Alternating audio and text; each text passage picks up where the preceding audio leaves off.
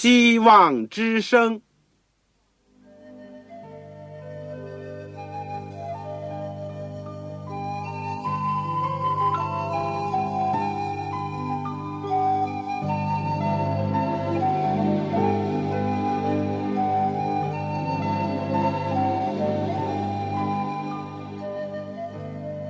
各位听众朋友，各位弟兄姐妹，欢迎您收听信徒培训这个节目。教会的兴旺，不单表现为人数众多，更要求教友的素质好。为了使教会真正达到人丁兴旺，有灵性健壮，希望之声特别为广大的信徒制作了信徒培训这个节目，满足主内同工同道的需要。信徒培训由黄牧师主讲，将有多种课程推出，欢迎弟兄姐妹们踊跃参加。下面我们就把节目时间交给黄牧师。各位亲爱的听众朋友，各位组内的同工同道，你们好，我是旺草。我们今天又有一次机会可以一起学习主的圣道。我们今天呢，这个要讲的题目是。星期天，这是要道神学的第三十六课。我们所用的经文，请大家看雅各书第二章第十到十二节。我们在学习之前，我们先做一个祷告。我们亲爱的天父，我们谢谢你。我们虽然分散在四方。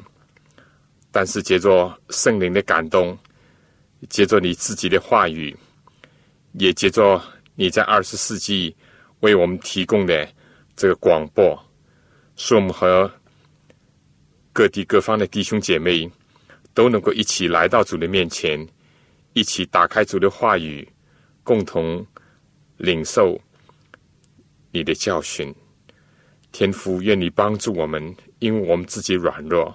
我们有的时候缺少智慧，我们有的时候更加有各种的搅扰的事情影响着我们，使我们不容易看见主的旨意。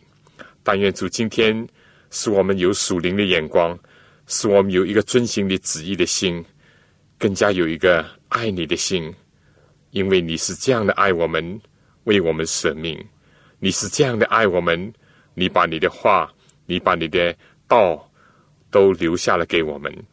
求主在今天特别祝福我亲爱的父老弟兄姐妹，不论在各地各方，主啊，他们有什么困难，心里有什么说不出来的叹息，都求主能够按照你圣善的旨意和你的大能大力帮助我们解决。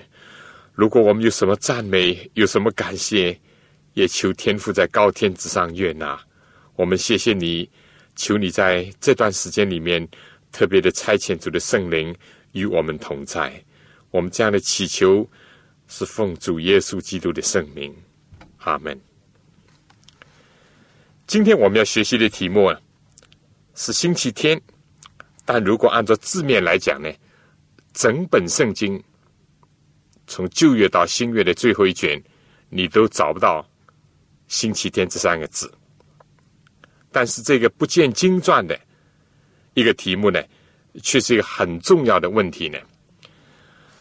我们知道，近代中国的机关、学校和一般的企业呢，都是在星期天休息的。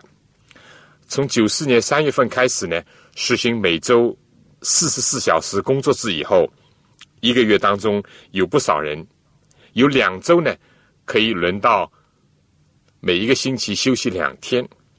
而从一九九五年五月份呢，机关、工厂、企业呢，更加实行了五天工作制，就有更多的人能够有机会遵守十诫的第四诫安息日的诫命。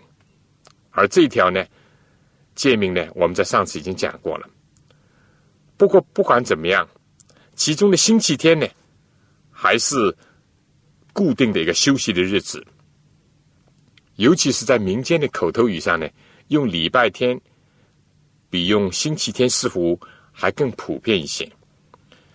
对于非基督徒讲来呢，他们固然不大了解为什么星期天被称作是礼拜天，原因是近代天主教呢先进入中国，他们是在星期天去教堂望弥撒做礼拜的，所以呢就把星期天称作是礼拜天，听的讲的用的多了，就习以为常。面对着一般的基督徒讲呢，又认为星期天作为礼拜的日子是理所当然的，结果呢，也就是人云亦云，或者就是依照传统，就不加细差，也就这样去遵行了。但圣经里面是不是也是这样讲呢？这是一个大的问题。至于大多数的人，甚至还存在着另外一个错觉。就是说，星期一嘛是第一天，星期天当然是一周的最后一天了，就所谓周末。其实，我们如果打开一本月历来看看的话呢，哦，发现原来这又是一个错觉。星期天是一周的第一天，星期六呢才是第七天。我们上次已经研究了安息日的问题。就是上帝要人在那一天作为敬拜他的日子，那为什么又会在所谓的礼拜天来做礼拜呢？而且大多数的基督徒也都在这一天做礼拜呢？这个有没有圣经的根据呢？如果没有的话，这又是从哪里来的呢？你对这些问题有兴趣吗？我们今天就要学习。我们知道，在圣经里面，从创世纪就圣经的旧约第一卷翻到新约的最后一卷启示录，你找不到礼拜天或者是星期天这个名词。不过，你可以找到相应的，就是七日的第一日这个名词。所以呢，我们今天第一部分要来研究一下圣经里面关于七日的第一日的一些记载。第二呢，我们研究一下星期天作为礼拜日这个传统是从哪里来的？它在历史上的严格和变迁。而第三部分，我们必须要看一看这个问题在今天对我们的影响，以及它的现实的意义，和圣经是怎么样预示到它将来所有的发展的。第一部分，我们讲圣经关于。七日第一日的记载。当我们说圣经里面找不到礼拜天，也就星期天的话呢，许多基督徒一定会感到很吃惊。但这毕竟是事实。不，虽然是这样，我们说在新约圣经里面确实呢有八次提到了七日的第一日，也就是一周的第一天，也就是现在的星期天。那么。如果我们仔细的查考这个八次的记载，我们就会发现，也没有任何的意思，或者甚至暗示提到它是礼拜的日子，更加没有记载说我们敬拜上帝已经是由第七天的安息天，也就是星期六，改到了七日的第一日，也就是星期天，没有这样的记载。我们希望在这一次的研究当中呢，对这些问题找到一个清楚的答案。各位手边一定有圣经，我们先来说一说这个八次的记载呢是在哪里？大家可以记下来：马太福音二十八章第一节，马可福音十六章第二节、第九节，路加福音二十四章第一节，约翰福音第二十章。第一到十九节，这六个记载呢，都是和耶稣复活的事情有关的。另外两个章节是在《使徒行传》第二十章第七节，《格林多前书》十六章第二节。我们从圣经里面知道，耶稣从来没有特别的提到七日的第一日，但是圣经呢，确实记载了耶稣。复活的事情是发生在七日的第一日。我们知道，耶稣是在一周的第六日，也就是星期五被钉死在十字架上，在日落之前被埋葬。所以星期五呢，在圣经里面就称作是预备日。马可福音十五章四十二节很清楚的讲到，这是在安息日的前一日。而圣经里面呢，也记载了耶稣的门徒，当他们看到了坟墓以及安葬他身体的地方，他们就回去了，又预备香膏，他们就遵着诫命安息了。马可福音十六章第一到第二节呢，说过了安息日，马达拉的玛利亚和雅各的母亲玛利亚和萨罗米买了香膏，要去膏耶稣的身体。七日的第一日清早，出太阳的时候，他们来到坟墓那里，他们发现这个顶住木门的大石已经被滚开了，坟墓呢也已经空了。最后，天使告诉他们说：“你们寻找那钉十字架的拿撒勒耶稣，他已经复活了，不在这里，请看安放他的地方。”你们可以去告诉他的门徒和彼得说，他在你们以先往加利利去，在那里你们要见他，正如他以前所告诉你们的。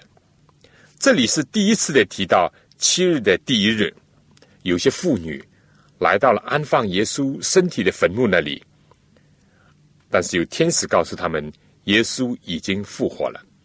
所以这里根本没有提到七日第一日是做礼拜的事情，因为他们还不知道。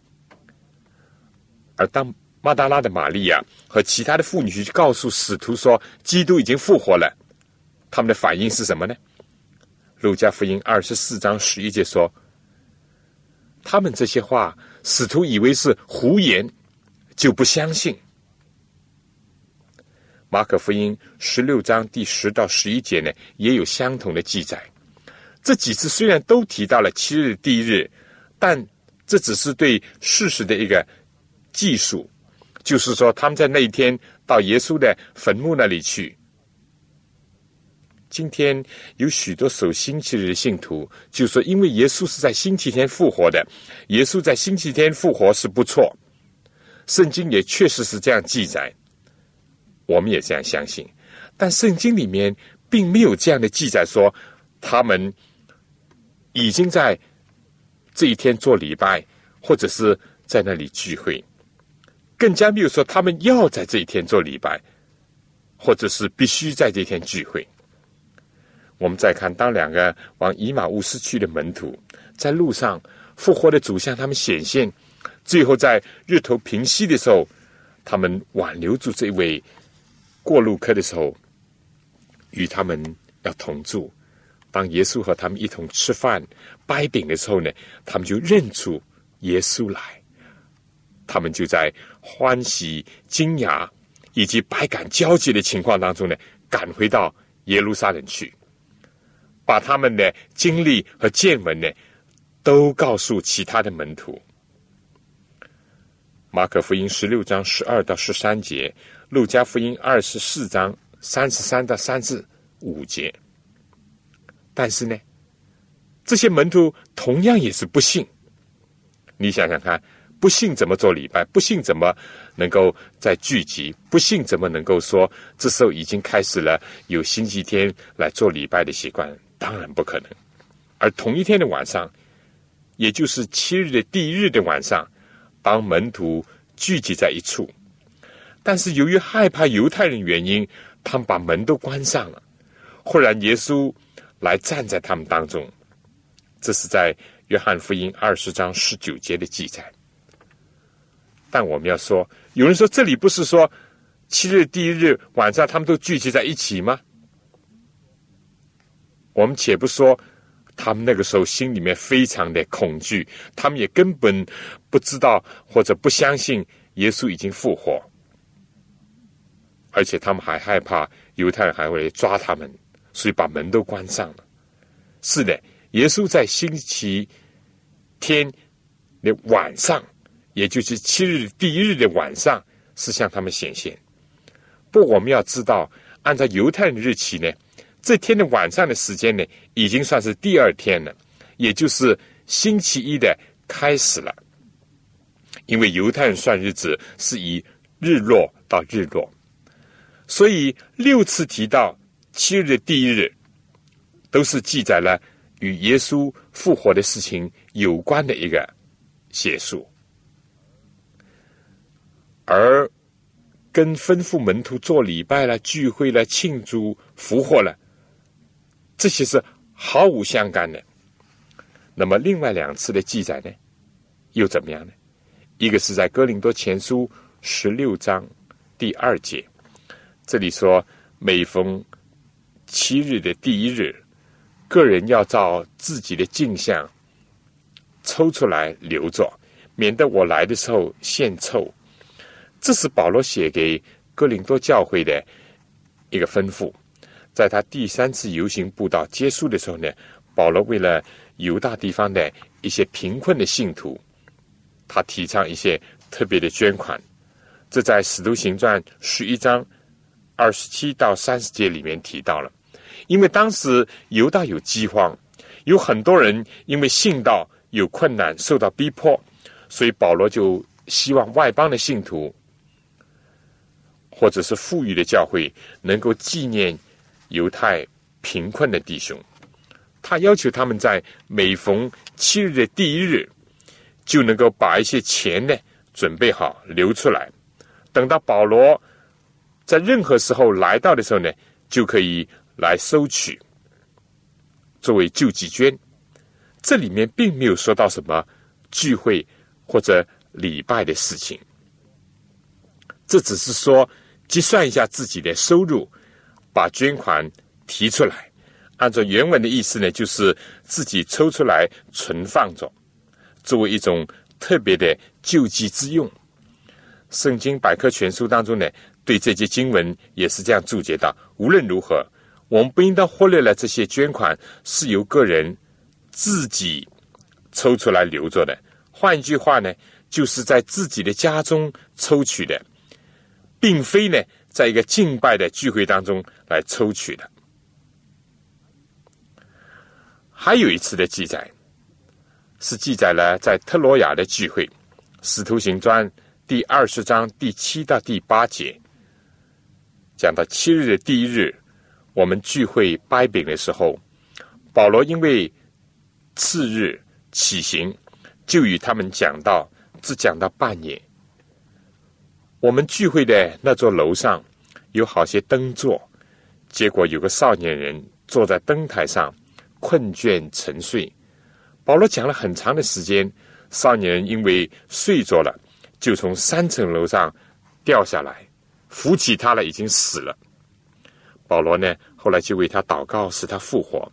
保罗又上去掰饼吃了，谈论了许久，直到天亮，这才走了。首先，这是保罗途经特罗亚，是一次告别会。一次特别遭聚的聚会。另外呢，从时间来讲，是从晚上开始的一次通宵性的聚会，因为保罗讲了很长的时间，一直到天亮。还有呢，我们说按照圣经里面的计算日子呢，是从日落到日落，因此实际上呢是在星期六的晚上。如果按照教会信徒的算法呢，这是在。安息的时间已经过去了，已经是属于七日的第一日的时间了。新的英文圣经呢，也是直接的翻译成为星期六的晚上，而第二天呢，就是我们所讲的星期天的白天，保罗就动身离开了。所以说明呢，保罗并没有守什么星期天，而是星期天他是在旅途当中。只有些人说，这里提到了掰饼，就说明是有圣餐的机会。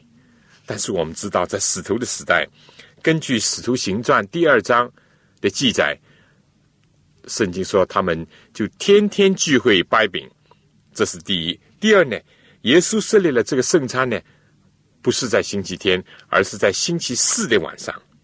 第三，耶稣也根本没有讲一定要在哪一天、什么时候来守圣餐。而根据当时保罗在特罗亚的经历呢，这完全可以相信，这是一次告别会，而且所领受的也不一定是圣餐，或者就是一般的晚餐，即或是圣餐，也并不说明什么。所以，当你仔细的查考了圣经以后，所有提到的八次的七日第一日呢，所有的章节呢，我们就可以看到，不论是基督或者是使徒，都没有说要在七日的第一日守为圣日，也从来没有要门徒守星期天，把它看作是像安息圣日那样，或者是说。是主日，他们更加没有讲到这一天是神圣的，是蒙福的。同样的，圣经也从来没有提到要在这个七日的第一日庆祝主的复活。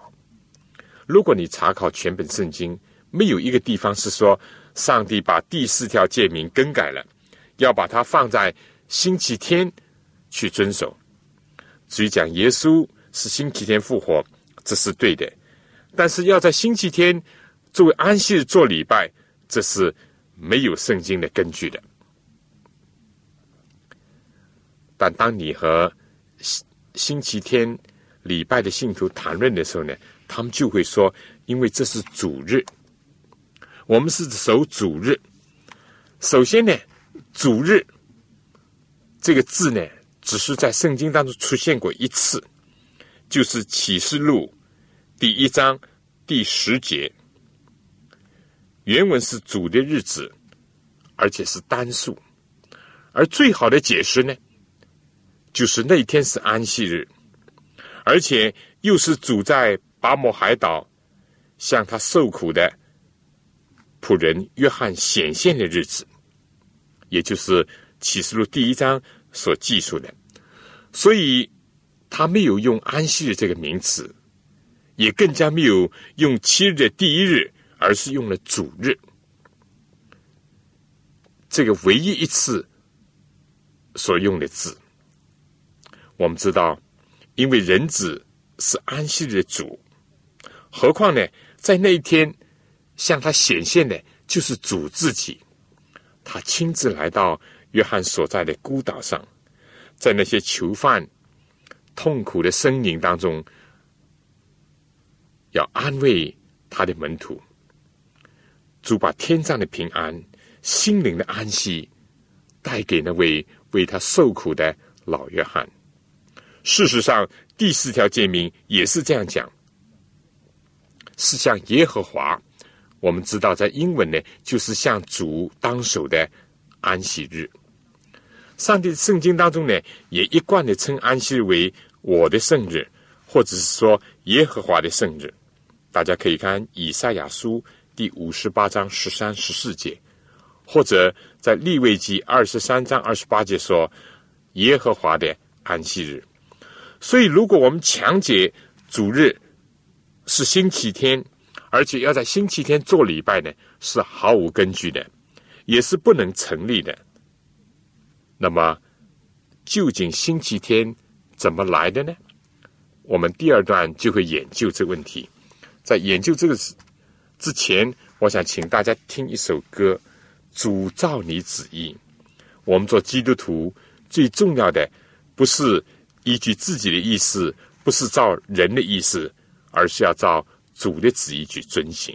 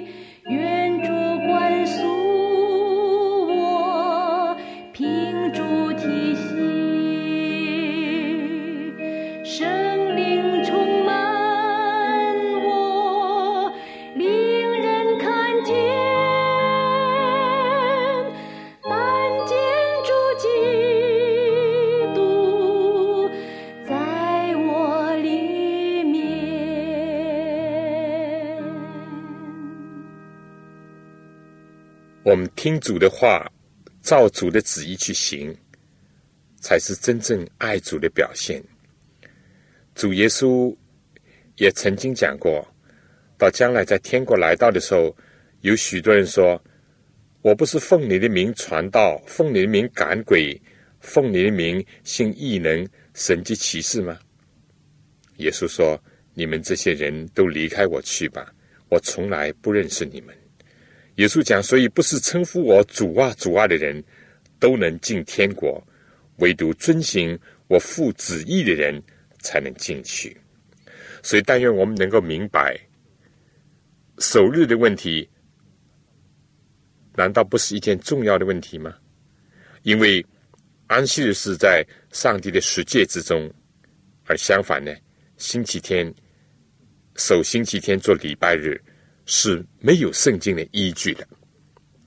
那问题就来了，那为什么今天大多数的人都守星期天呢？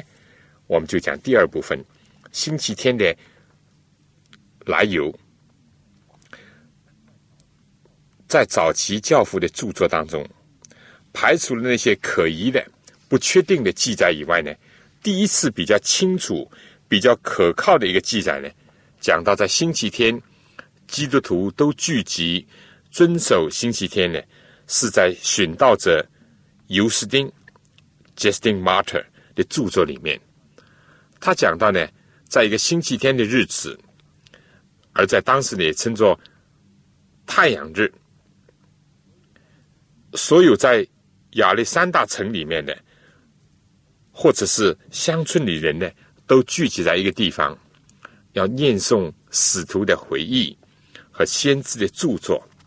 他提到，太阳日是大家都持守的公共集会的时日，而这个著作呢，大家一般公认是在罗马写的，而且已经是在第二世纪的中叶，也就是说，在第一世纪。在使徒还活着的时候，根本没有守星期天的事情，只是到了公元一百五十年左右，才开始有守星期天的事情。在一本可疑的，是在公元一百五十五年到一百八十年之间的一个作品，叫《彼得福音书》里面呢，有两次提到了耶稣复活的日子，被称作主日。但这已经是第二世纪的后期的事情。另外，在启示文学、保罗行传以及彼得行传这些第二世纪结束的时期的作品呢，也曾经提到主日是安息天的后一天。因为在第二世纪中期的时候呢，罗马的教会提出了要在每年的春节。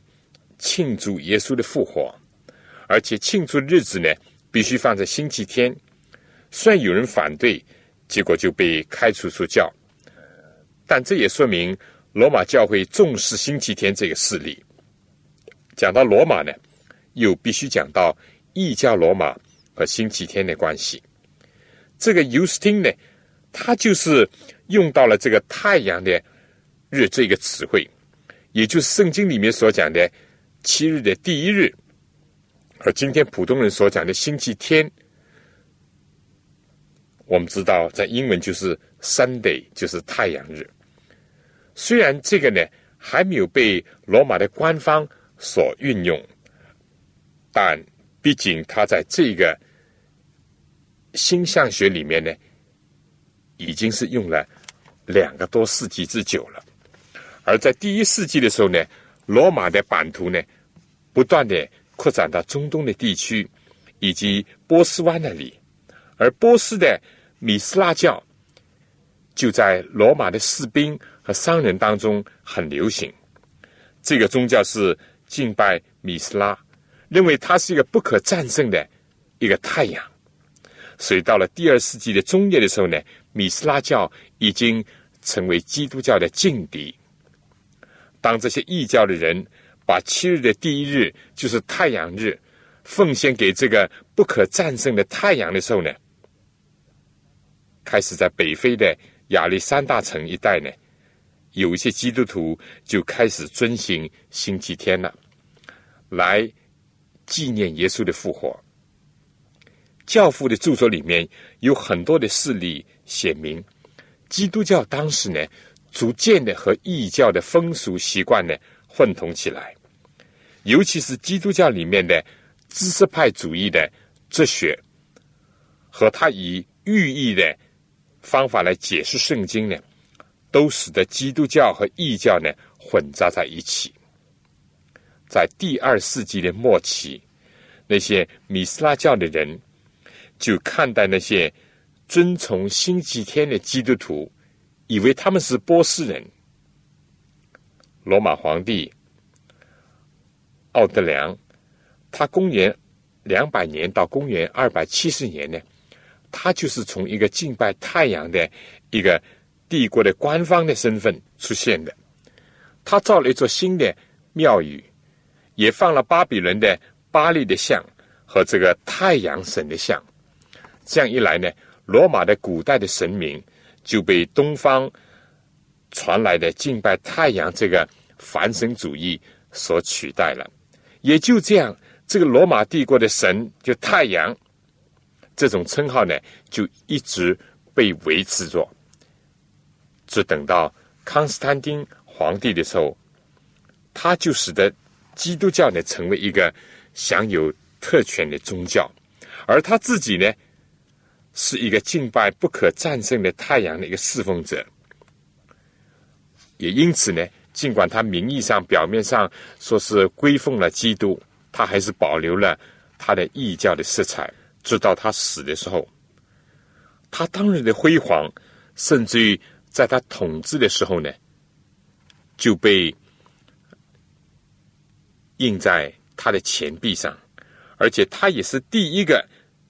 官方的正式的提出星期天的律法的那个皇帝，他企图迫使人遵守这个七日的第一日。他在法令当中称这个为可敬的太阳日，要人歇下一般的工作。这个星期日的律法是在公元三百二十一年三月份所发布的，这是第一个有记录的。这样一个星期天的律法，而到了老底家教会大会的时候呢，也就开始实行这个律法。在最初的时期，很多地方的教会，比如说东方的正教，以及非洲的埃塞俄比亚和其他一些地方，他们都是守两天的，就是说，既守星期六的安息日，也守星期天作为复活日。他们渐渐的。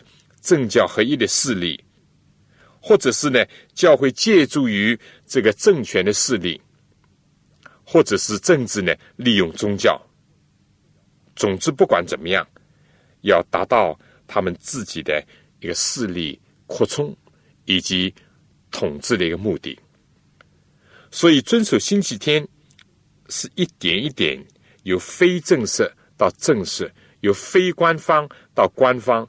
由不强制到半强制到完全强制人遵守星期天，同时呢，也是从开始允许人守安息日，到守两天，到最后呢，迫使人不能守安息日，只能守星期天，这些举动一路一路的发展。但是遵守星期六第七天，也就是圣经里面所讲的安息日呢？这个呢，从来在历史上没有间断过。虽然有的时候人数是很稀少，虽然呢还常常受到逼迫，但是上帝真理的亮光一直在照耀，一直有忠信的人用他们的生命在持守真理的火炬。因为有一些基督徒，他们宁愿。先求上帝的国和上帝的义，他们不愿意取悦于人而更改神的诫命，更加不愿意接受那个来自异教的、来自拜偶像的太阳神的这个日子。我下面呢，想请大家先听一首歌，先求他的国和他的义。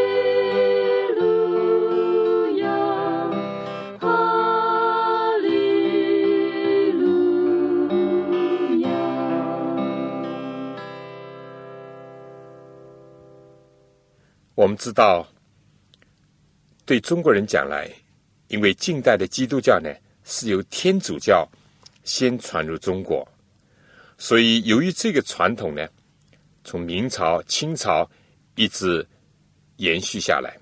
一般人总以为星期天就是礼拜日、礼拜天，这也就是罗马天主教继承了中世纪的衣钵。以及更改了上帝的律法。在这个历史的发展当中呢，我们可以看到几点。第一点呢，撒旦想使人看安息天是一个痛苦悲哀的日子，而星期天呢，宣扬为一个快乐释放的日子。第二呢，他们尽量的把安息日和犹太人连在一起，就指出犹太是背叛上帝的，是反叛罗马的。也是遭受很多苦难的，因此呢，使人对安息日望而生畏，而同时呢，尽量在星期天把它加上各种的光辉，比如说耶稣是在星期天复活，又据说五旬节的圣灵下降也是在星期天，所以还加上了许多宗教的词汇，如纪念主的复活啦、主日啦等等。第三呢，推行这个律法呢，是借助于。政权的力量，而且加上了强制的色彩。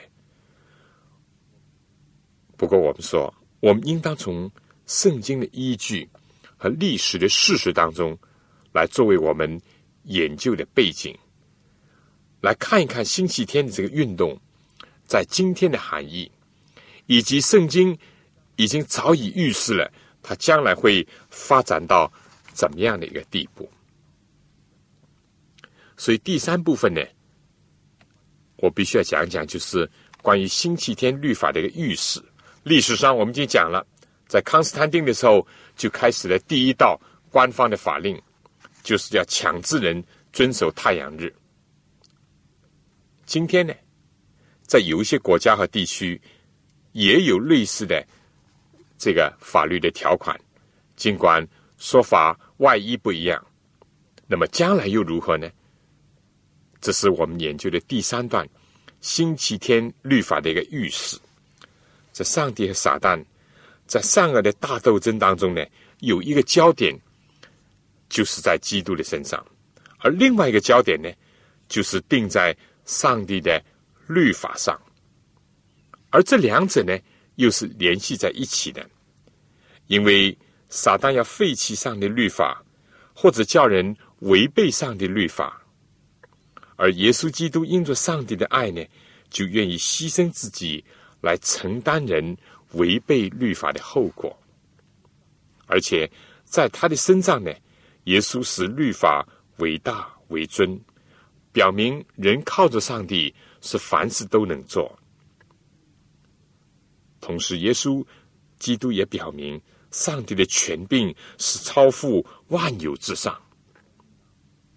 魔鬼在世界上，尽管兴风作浪，针对着上帝的世界，就是人的道德律，大肆的破坏，大肆的工作。在这个世界上，上帝说：“除了我以外，你不可有别的神。”撒旦呢，就叫人有的是信仰多神，有的是相信凡神，有的就信无神。上帝说：“不可拜偶像。”他就在所有的异教当中兴起各式各样的偶像，金的、银的、铜的、木的、石的。到了近代呢，又涌现出许许多多无形的偶像，以人、以事、以物、以歌星、明星、球星、影星来做人的偶像，以金钱、以自我做偶像。第三条诫命，上帝说不可妄称他的名。但是今天许许多多的人，就在基督教的名义下，或是在手按圣经的意识当中，做出羞辱上帝、背负上帝的种种不光彩的事情。第五条诫命，上帝说：“当孝敬父母。”而撒旦呢，就破坏家庭的制度，破坏婚姻的制度，使人无亲情，使人不知道感恩。使人忘恩负义，使人违背父母，藐视权威，使人乱搞男女关系。上帝说：“不可杀人。”撒旦呢，就掀起更多的帮派，挑起种族的仇恨、阶级的仇恨，又制造无数的枪支弹药，流散在民间，造成无数的谋杀、凶杀、暗杀。所有这些。还不连大大小小的战争所带来的直接的伤害。第七条诫命，上帝说不可奸淫，撒旦就使人想入非非，制造各种各样使人混乱的理论，提倡什么性解放了，把家庭的界限挪移了，男女混杂，结果离婚率高涨，单身父母呢到处皆是。上帝说不可偷盗。他就鼓动人明偷暗抢，有大偷有小偷。撒旦呢，就借着上帝的律法，可以说上帝的实践呢，就条条的加以攻击，而且他的焦点呢，更是集中在安息日这一点上，因为在其他的九条上，一般的宗教和基督徒也很难提出非议。而且呢，人破坏了以后，这个后果呢是非常明显的，尤其是后面的六条。但是唯有在安息的这条诫命上呢，人家以为这有什么了不得啊？在今天做礼拜，明天做礼拜，在这一天做礼拜，那天做礼拜，撒旦就想出另外一套方法来。在旧约的时候呢，以以色列人做例子，他们在埃及为奴的时候。他们的自由是被剥夺的，在这个督工下面做奴隶、做苦工，当然守安息日可能很困难。等到他们脱离了埃及，得享自由呢，撒旦又使他们走上世俗化的道路，和周围的列邦呢联合，学习他们的风俗习惯，以至于呢轻视、玩祸，忘记了上帝的圣安息日。结果，上帝让他们被掳掠。到了被掳归回以后呢，渐渐又走到另外一个极端，就是犹太人把许许多多人为的规条强加在安息日上，歪曲了上帝赐福和定为圣的这个日子的原则，使人对安息日呢感到可怕，觉得是一个难堪的一个重担。但不论是撒旦用左的或者是右的诡计，去破坏上帝安息日，使人的身心都没有平安，也剥夺了上帝原来要借助安息日为人所带来的健康、福乐、平安和有意义的生活生命。只是耶稣来到以后，特别是在使徒相继的过世以后呢，异端邪教又开始入侵了。所以在第二世纪的中期，在知识派发源地亚历山大一带的地方呢，就开始出现了敬拜太阳和守星期天的举动，一点一点的要取代上帝的安息日，并且呢，逐步的提到了守星期日的一些景地，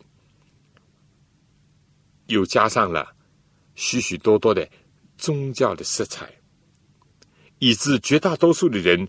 都会以为星期天就是安息日，反而把真正的是分别为圣的，当纪念以及遵守的安息日呢，视作是异端。撒旦就是这样鱼目混珠，而且呢，搅扰了人的思想。最后呢，还要在政教合一这个基础上呢，重演他在过去历史当中所有最霸道的作为，要进一步的强迫人。守星期天和禁止人守安息日，善恶的斗争的焦点既集中在上帝的权威，也表现在进一步的对上帝的真子民的迫害上。所以问题的严重性呢，就在这里。尤其当罗马皇帝康斯坦丁接受了基督教以后呢，这个邪教的势力。就大举的入侵，而且最终呢，要形成一个政教合一的一个诠释。我们知道，在漫长的中古黑暗时期，以最残酷的手段镇压一切异己者，而且迫害那般凭着良心侍奉上帝的信徒。而在中古黑暗时期过去以后呢，人又滥用自由。高举人的理智，最终呢，还是走到了一个轻视上帝的话语、轻视上帝律法的一个地步，带来什么结果呢？就是社会道德面貌呢江河日下，而且充满了各种的矛盾、混乱和不安，疾病、灾难到处的呈现。在这样的背景下，也就隐约着。另外一个温床，就是圣经在启示录里面所讲、所预言的，将来会有一个新的政教合一的一个运动要兴起，而且最终呢，会导致强迫人遵守星期天，不管是以什么名义出现，以社会的名义也好，以道德的名义也好，但其中都包含着宗教上的含义，就是。直接的要想废除上帝律法和上帝的权威，就是说设立这个律法者的本身的一个权威。我们说，虽然历代以来，以至于今天，世界上许多的地方，还是有人本着良心、本着圣经和圣灵的感动，来遵守上帝所赐福的安息圣日，也就是星期六的。他们以上帝所指定的日子来敬拜上帝，来尊荣上帝，因为上帝是他们的创造主，也是他们的救赎主。我想从以上所讲的呢，在这样的背景下，使我们看到了安息日的重要性和神圣性，而且绝对不是无关紧要的事，而是在宗教的大斗争。因素当中的一个关键性的问题，因为它的要害呢，就是集中在上帝的权柄还是人的权威，是真理还是异教，是忠诚还是背叛上帝的吩咐，是得享上天的赐福，并使得灵性生命得以成长成正的，还是说去追求属世的？寻欢作乐，或者是方便是去遵照人的吩咐和教会的遗传呢，还是顺从上帝？我们说，以顺从来讲，在一般的情况下，我们应当尽力的追求和睦相处。但是，当顺从上帝顺从人有冲突的时候呢，我们就应当先顺从上帝。一个人，我们说不会更改自己的生日；一个国家呢，也绝不会随便的挪移他的国庆。同样的。上帝所定的安息圣日，今天的讲星期六呢，人不能加以忽视，更加不能予以更改。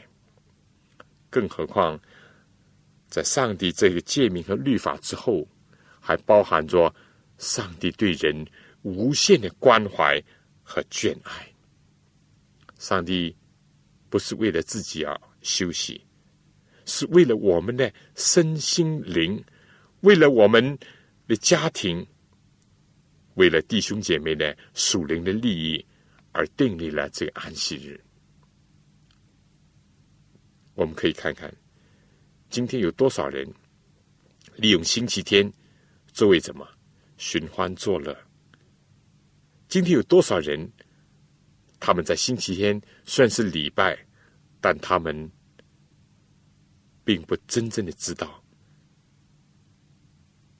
上帝所定的日子，原来不是那一天，因为上帝明明说，上帝把第七日分别为圣，而且赐福给那一日。最后，我就想起耶稣一段话说，当时他对法利赛人说：“为什么因着人的遗传而违反上帝的诫命呢？”我想这是一个。很严重的问题，耶稣基督已经为我们牺牲，为我们舍命，就是要赏赐我们违背上帝律法的这个后果。他为我们牺牲了他的生命，我们应当做出什么样的反应呢？是遵照神的旨意，还是听人的吩咐？是更加爱主耶稣基督？还是更加贪图自己的方便呢？但愿我们每个人都能够遵从上帝的吩咐，把上帝的旨意放在一切之上。因为草必枯干，花必凋谢，唯有上帝的话是永存的。弟兄姐妹，今天关于这个星期天的这个一个问题呢，我们就暂时讲到这里。下面有几个问题，请你思考，或者你有几个人在一起，我们可以共同讨论。在你的经验当中，听到哪一些有关于守星期日的说法，你自己怎么去回答？第二个问题，你对守安息日和星期天将要成为幕后争端的大事，有什么不理解，或者是怎么样去理解？第三，如何准备自己和别人日的抉择当中，站在上帝和他的要求这一边？弟兄姐妹，我非常谢谢你们收听这个节目，同时我要求你们为这个节目祷告，为我们自己祷告，也包括请求你们为我祷告。我们知道。这是信徒培训的第二门课。我们第一门课推出了耶稣的生平和教训，第二门课现在是圣经的要道和神学。我们以后还有第三、第四门各种的课程，希望你们都能按时收听，而且介绍其他的朋友和听众一起来收听。好了，我们下次同样的时间再见。各位听众朋友，各位同工同道，您对信徒培训这个节目有什么宝贵的意见？有什么希望？欢迎您来信告诉我们，也欢迎各位听众朋友来信索取免费的课程讲义。如果在收听的过程里有什么疑问，也欢迎您来信提出，黄牧师愿意为您做出解答。来信请寄香港邮政总局信箱三一零号。我再说一遍，香港邮政总局信箱三幺零号。来信写“望潮收”就可以了。希望的望，潮水的潮。愿上帝赐福给您。